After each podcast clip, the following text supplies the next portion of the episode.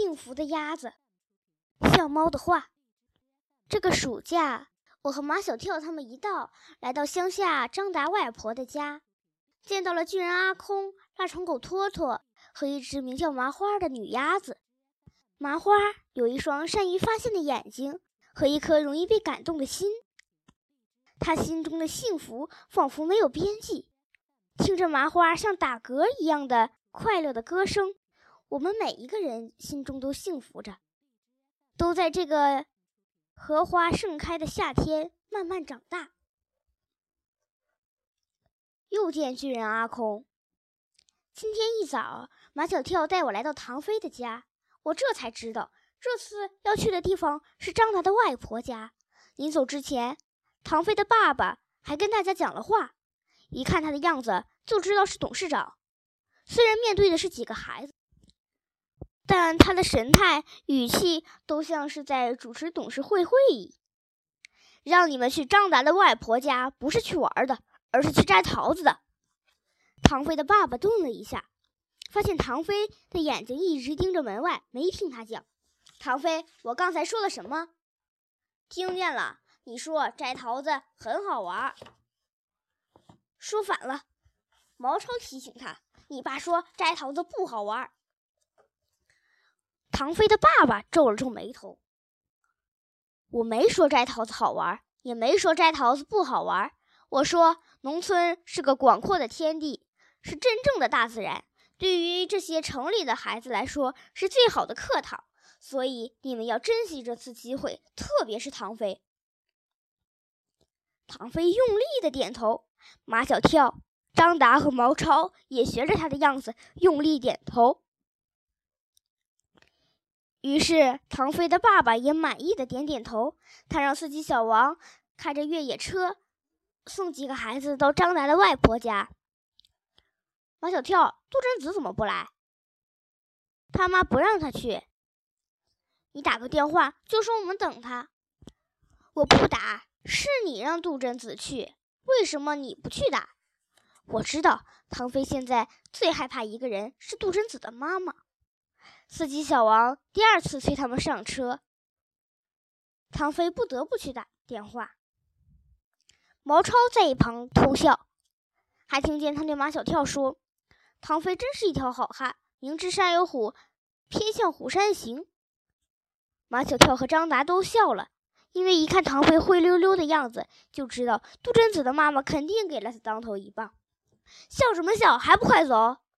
唐飞气呼呼地上了车，坐在司机小王旁边。马小跳、张达和毛超并排坐在一起，我坐在马小跳身上。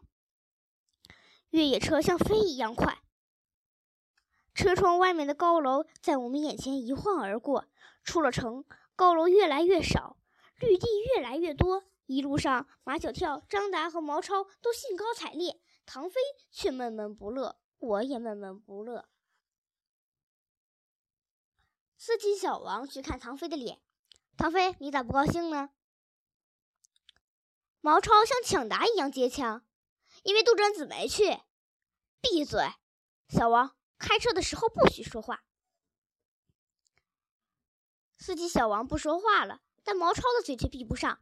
唐飞，你不要绝望，车到山前必有路，柳暗花明又一村。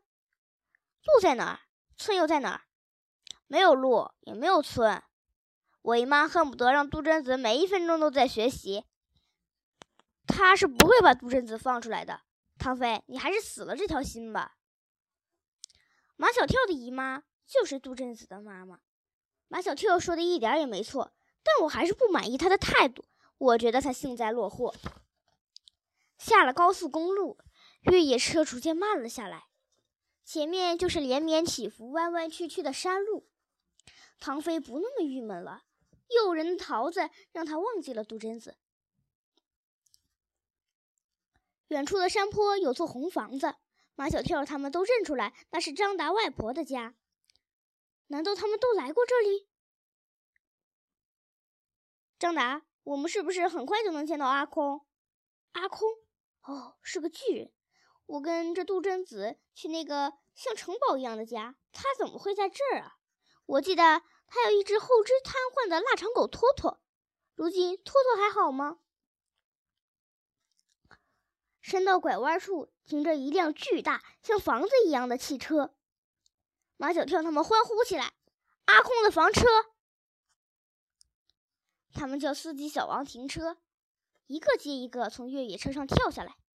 好了，你已经把我们安全送到目的地了，可以回去了。有没有搞错？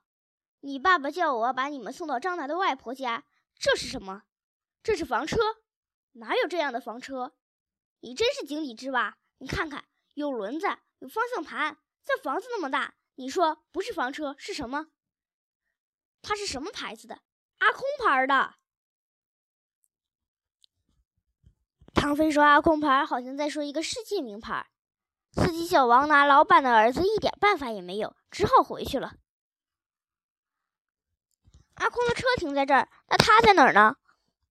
他在摘桃子。我知道他在摘桃子，可桃树林这么大，他在哪儿呢？我们把他喊出来吧。三二一，阿空！孩子们的声音在桃树林上面回荡。嘿！平地一声雷响起，阿空冒了出来。他比所有的桃树跳的都高。马小跳们奔跑过去，阿空伸出双臂，一边两个，把他们吊在了手臂上。起飞了！阿空原地转动。马小跳他们双脚腾空，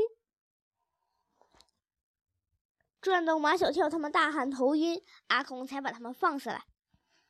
阿空看见了我，我记得你，你是一只会笑的猫。第一次离巨人这么近，他的眼睛好黑，鼻子好长，嘴巴好大。我笑了，是动人的微笑。巨人也笑了，让我感动的是，巨人的笑这么亲切，这么温柔。